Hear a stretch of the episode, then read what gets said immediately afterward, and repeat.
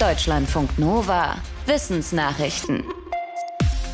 Für die meisten Corona-Tests werden Abstriche gemacht. Eine Forscherin aus den Niederlanden sagt, dass man auch digitale Tests machen könnte. Und zwar mit Audioaufnahmen von der Stimme. Covid-19 schlägt auf die oberen Atemwege und die Stimmbänder und verändert so die Stimme. Die Forscherin und ihr Team haben eine künstliche Intelligenz genutzt, die Unterschiede zum Beispiel in der Lautstärke und Variation der Stimme erkennt. Dann haben sie rund 900 Stimmaufnahmen aus einer Datenbank der Uni Cambridge ausgewertet, von Corona-Erkrankten und Gesunden. Das Ergebnis? Der Audio-Corona-Test war in den Experimenten sehr zuverlässig. Die Sensitivität, also wie viele echt positive Ergebnisse auftauchen, lag bei 89 Prozent und die Rate für falsch negative Ergebnisse, also die Spezifität, bei 83 Prozent. Das sind laut der Forscherin bessere Werte als bei den Abstrichttests. Die Forscherin hat ihre Erkenntnisse auf einer Fachkonferenz in Spanien vorgestellt. Ob der KI-Test wirklich so gut funktioniert, müsse aber noch mit mehr Daten überprüft werden. Sadio Mané, Mohamed Salah und Riyad Mahrez haben etwas gemeinsam. Sie sind Top-Fußballspieler und weltbekannt. Und sie kommen aus Afrika, alle aus nord- oder westafrikanischen Staaten. Ostafrikanische Länder sind dagegen im internationalen Geschäft kaum vertreten. Ein Anthropologe der Uni Passau erklärt im Wissenschaftsportal The Conversation, warum das so ist.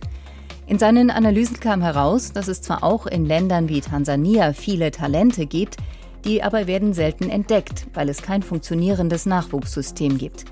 Außerdem fehlt dem nationalen Fußball Geld durch Misswirtschaft und Korruption. Und während zum Beispiel in Frankreich und Belgien viele Fußballer aus den ehemaligen Kolonien spielen, gibt es solche Verbindungen zwischen Großbritannien und seinen ehemaligen Kolonien kaum. Diamantregen gibt es im Märchen und auf Planeten, die von Eis umhüllt sind, wie etwa Neptun und Uranus. Die Diamanten bilden sich im Inneren der Planeten und sinken mit der Zeit immer weiter hinein.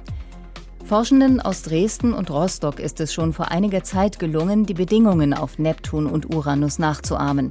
Und sie konnten beobachten, wie sich Diamantregen bildet. Jetzt haben sie herausgefunden, wie sie die Bedingungen dafür noch günstiger machen können. Im Zentrum dafür steht PET. Der Kunststoff enthält nämlich auch Sauerstoff und der hilft offenbar bei der Diamantbildung. Das Wissen kann laut den Forschenden auch hier auf der Erde praktischen Nutzen haben, bei der Herstellung von Nanodiamanten. Die werden unter anderem in Batterien und in der Medizin genutzt.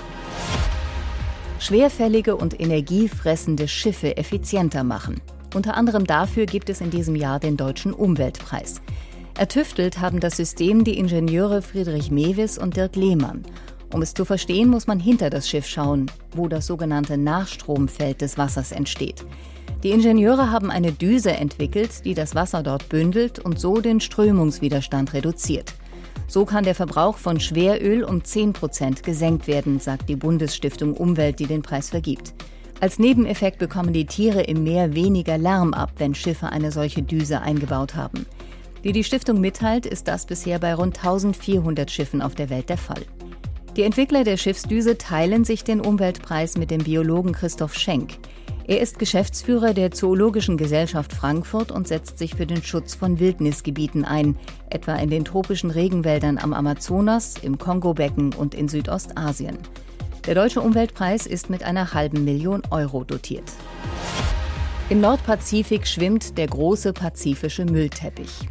Forschende der Uni Wageningen aus den Niederlanden haben den Teppich zusammen mit dem Projekt Ocean Cleanup genauer untersucht. Von 6000 herausgefischten Teilen konnten sie rund 230 klar einem Herkunftsland zuordnen. Herauskam, dass der identifizierbare Müll fast ausschließlich aus nur sechs Ländern stammt. Je zu einem Drittel aus Japan und China, gefolgt von Südkorea, den USA, Taiwan und Kanada. Zu einem großen Teil handelte es sich um Fischereizubehör wie Netze. Was die reine Masse angeht, stammte viel Plastik auch von Bojen und anderen Schwimmkörpern. Um die Herkunft des Mülls zu identifizieren, hatten die Forschenden unter anderem nach Schriftzügen und Logos gesucht. Die machten dann Rückschlüsse auf das Herkunftsland möglich. Beim Lernen will man in der Regel nicht gestört werden. Eine bestimmte Art von Lärm im Gehirn könnte aber tatsächlich beim Lernen helfen. Ein Team unter Leitung eines australischen Forschers aus Perth berichtet, dass schon gute Erfahrungen mit einer bestimmten Technik der Gehirnstimulation gesammelt wurden. Dabei werden elektrische Impulse durchs Gehirn geschickt, immer mit einer unterschiedlichen zufälligen Frequenz und Stärke. Das verwirrt das Gehirn erstmal. Um sich wieder zu sortieren, bildet es neue Nervenverbindungen und Bahnen. Die kann das Gehirn dann auch für Lernaufgaben nutzen. Die Forschenden haben Ergebnisse aus mehreren Studien zu dem Thema zusammengetragen. Dabei kam heraus, dass die Neurostimulation sowohl einen Soforteffekt als auch einen Langzeiteffekt haben könnte. Hauptsächlich half sie laut den Forschenden aber Menschen mit Lernschwierigkeiten und nach Einschränkungen, zum Beispiel durch einen Schlaganfall. Gesunde Hirnleistung lasse sich wohl eher nicht noch künstlich steigern. Deutschlandfunk Nova